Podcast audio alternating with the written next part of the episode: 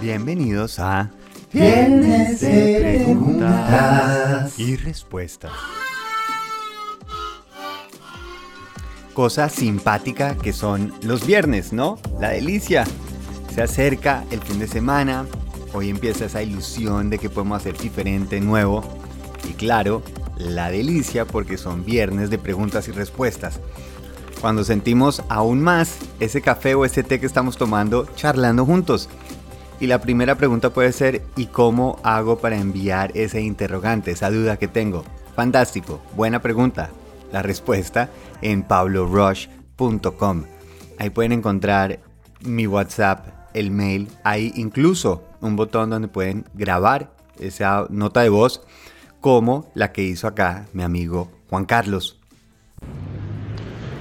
Pablo, ¿usted cree que cuando uno está buscando la felicidad y lo que lo realiza a uno, hay un sexto sentido que se lo confirma? Juancho, gracias por esa pregunta. Me encanta todo lo que se puede sacar de esa fruta. Tiene mucha pulpa. lo primero, y, de pronto la gente que ya viene siguiendo hace más tiempo este podcast van a empezar a decir o de pronto ya empiezan a intuir para dónde va mi primera parte de esta respuesta. Y es la felicidad no se persigue. ¿Y por qué no se persigue? Porque no me pueden quitar algo que ya es mío. Está ese podcast que hablábamos de el perrito que se persigue la cola. Si se está persiguiendo la cola, el día que la coja se va a morder y se está mordiendo el propio rabo. Nadie nos ha quitado la felicidad. Ahora lo que sentimos un poco es que si no es felicidad estamos buscando propósito o sentirse realizado, pero se vuelve la misma persecución. Entonces, para seguir al siguiente punto, es qué implica si yo siento que tengo que buscar esa felicidad, sentirme realizado. El problema de perseguir felicidad es que necesito evidencia de cuando soy feliz. Y normalmente confundimos emociones elevadas con felicidad. Entonces trabajo muy fuerte para tener ese fin de semana o esas vacaciones. O si estoy en un paseo en bicicleta, cuando estoy justo en ese momento de una bajada a toda velocidad con una vista increíble, ahí es cuando siento que vale la pena el viaje. O las maripositas que sentí al ver a una persona. Y lo que empezamos es sí a perseguir este tipo de momentos. Empezamos a perseguir porque creemos que esa es la felicidad. Un poco como en una canción. Una canción tiene un break, que es eso que empieza a subir y uno está esperando, esperando, esperando a que llegue y cuando llega el momento uno se emociona o como en la película que está creándose todo el momento para llegar a esa última persecución en que uno va a decir qué momento tan increíble. Lo que se nos olvida si yo es que solo la magia de la canción o solo el final de esa película no voy a sentir la misma emoción en la misma intensidad. Me resultó desagradable, supuesto, es decir, yo no estoy oyendo marcada, una canción que me parece horrible solo para llegar al break o estoy felicidad, viendo una película que me parece más que una emoción, queremos que sea un estado. Por eso la diferencia entre estar feliz o ser feliz. Si yo confundo estos picos de emoción como felicidad, siempre voy a estar persiguiendo momentos, algo que ya he sentido cómo vuelvo a recuperarlo. Y lo otro que se puede abrir es que como estoy buscando ese pico, lo que me hace sentir con más intensidad es la diferencia en altura. Por eso a veces incluso después de sentir algo muy emocionante, podemos sentir una emoción un poquito más baja, porque estamos marcando más esas emociones. Y sin quererlo podemos estar bajando ese estado normal para que cuando llegue el pico sea aún más increíble. Pero vuelvo al punto. No creo que eso sea felicidad. De la misma manera que comerme un donut o algo de un antojo de comida porque me sabe delicioso no es alimentarme. Ahora, yo no estoy para nada en contra de estos momentos. Me encantan, me fascinan, también escojo cuáles persigo, cuáles quiero sentir, pero sé que es un gusto. No es el plato que necesito todos los días, es precisamente porque como es algo excepcional, lo valoro de esa manera. Y como cualquier cosa excepcional, si la repito demasiado, pierde su excepcionalidad. Eso es lo que los hace especial. Entonces, siguiendo la pregunta de mi amigo Juancho, es cómo hago para saber cuando estoy siendo feliz o me siento realizado, el famoso sexto sentido. Antes de tratar de buscar quién nos da la razón, quién nos valida, quién en algún momento nos va a decir sí, esta es la persona con la que tiene que estar casada, sí, este es el trabajo que tiene que hacer, sí, este es el lugar que debería estar ahorita visitando en el planeta Tierra, yo más bien en vez de buscar ese sexto sentido, activaría mis primeros cinco.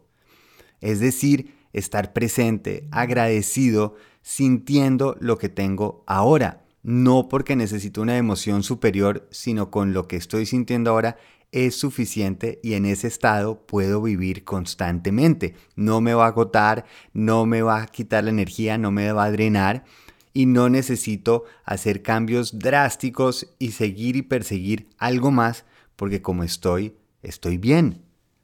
Si en vez de buscar dónde está la siguiente gran emoción, más bien activo mi gran emoción de amor, gratitud, curiosidad, de contribuir, no dependo de nadie más. Es algo que yo puedo elegir a diario. Y como todo en la vida, es algo que se practica, que se mejora en vez de tener que buscar unas vacaciones tan increíbles para justificar mi día a día, tiene más sentido enfocar mi energía en cómo a ese día a día le doy un poquito más de valor, le doy la importancia, porque al fin y al cabo el tiempo que estoy gastando en una oficina o el tiempo que va a estar en unas vacaciones sigue siendo el tiempo que me dieron. Siguen siendo los mismos minutos, segundos, horas o días. ¿Qué sentido tiene esperar a que el tiempo pase para que yo pueda sentirme bien. ¿Por qué no abrirme a la posibilidad que puedo sentirme bien todos los días? ¿No significa que voy a dejar de sentir esos subidones? Por supuesto que no. Esos los vamos a seguir persiguiendo, pero los puedo perseguir en el trabajo que hago, en la relación de mi pareja, con mis hijos, con mis amigos, con lo que estoy haciendo, porque busco como yo lo activo, no como alguien o un lugar me lo puede activar, porque si no entonces quedo esclavizado a perseguir momentos y personas para yo poder sentirme bien. Y aquí es a donde quiero llegar al estado de flow. El estado de flow es distinto al estado del subidón, de cuando uno está en esa emoción muy fuerte. El estado de flow es precisamente cuando pierdo mi percepción y simplemente fluyo. Es lo que realmente aspiramos cuando estamos trabajando en una relación, en nuestra vida, porque sentimos que todo tiene un cierto sentido. Estamos fluyendo como debe ser en lo que debe ser.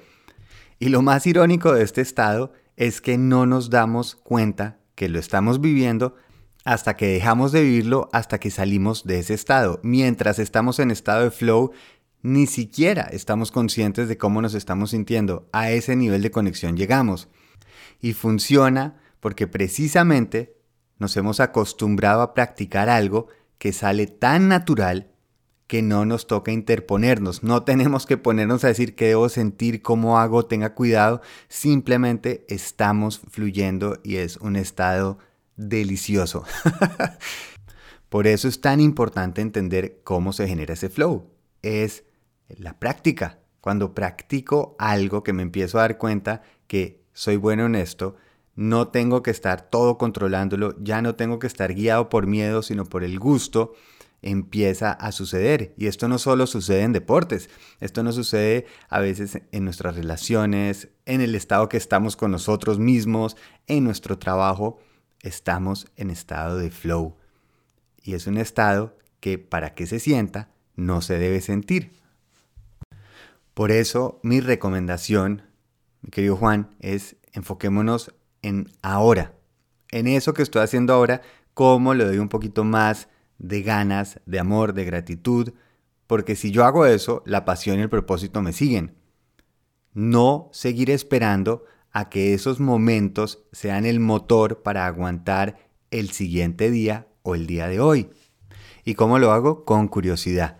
Simplemente empiezo a ver qué me atrae en mi día a día, qué es lo que a mí me gusta en mi trabajo, qué es lo que me gusta en mi relación, qué es lo que me gusta de la forma en que yo hablo, me siento y en lo que empiezo a notar que más me gusta, pues más tiempo le invierto, lo mejoro, lo practico. Acuérdese que cualquier emoción que uno haya sentido en la vida, uno mismo la preparó. ¿Qué quiero decir con esto? No es que ese lugar del mundo me da unos químicos especiales, no es que al estar con otra persona, esa persona me está trayendo algo que yo no tenía, no es que esa actividad está dándome algo que a mí me faltaba. Todos esos químicos están por dentro, yo decido cuándo los activo. Y así, en vez de estar esperando, estoy creando, produciendo, produciendo lo que a mí me interesa, lo que a mí me beneficia, lo que yo quiero ver y sentir. ¿Y cómo vas a ver si ese sexto sentido le dice si lo está haciendo bien? Porque se deja de hacer la pregunta. Deja de estar preguntando si soy feliz, de si esto es propósito, de si esto es necesario y simplemente hago. No es cuando lo sienta, sino cuando precisamente deje de querer sentir algo más. Y afortunadamente lo que tenemos es tiempo. El tiempo está a nuestro favor porque es un experimento, estamos siguiendo nuestra curiosidad, intentamos simplemente esos cinco sentidos presentes. Estoy trabajando porque quiero trabajar en gente a la que quiero servir y empiezo a encontrar ese camino. En mis relaciones estoy presente y quiero y doy no por lo que vaya a recibir más adelante, sino lo que tengo y la capacidad de dar hoy. Ya, ahora. Yo personalmente no quiero vivir en un estado de persecución, porque cuando estoy persiguiendo quiere decir que no tengo, por lo cual empieza a sentirse en mi vida un estado de escasez, de no ser suficiente o de espera continua. Esos subidones van a seguir llegando a nuestra vida. La delicia, gocémoslos en el momento en que lleguen, pero veámoslo por lo que es. Es un postre, y en ese caso tiene más sentido enfocarnos en el plato principal, que es lo que nos alimenta, y no simplemente comernos lo que sea para luego tener un momentico dulce. Gracias por esa pregunta, me encantó, mucho tema para hablar, hay mucho para explorar, afortunadamente hay podcast para que podamos seguir hablando de este tema. Así como Juancho, si quieren dejar su voice note, me encantaría, lo pueden dejar en Spotify, hay un link o en pablorush.com. Muy feliz fin de semana y feliz viaje.